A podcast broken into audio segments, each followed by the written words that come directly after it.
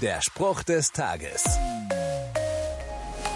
Der Mensch ist träge und vor allem vergesslich. Auch wenn mir persönlich diese Erkenntnis vielleicht nicht gefällt, so ist es nun leider mal. Und auch ich bin da, ja, keine Ausnahme. Vielleicht ist diese typisch menschliche Vergesslichkeit auch der Grund dafür, dass in der Bibel bestimmte Dinge immer und immer wieder erwähnt werden. Zum Beispiel die Liebe Gottes zu allen Menschen, der in Jesus allen Menschen ihre Schuld vergibt.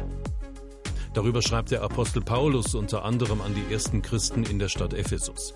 Durch Christus, der sein Blut am Kreuz vergossen hat, sind wir erlöst, sind unsere Sünden vergeben.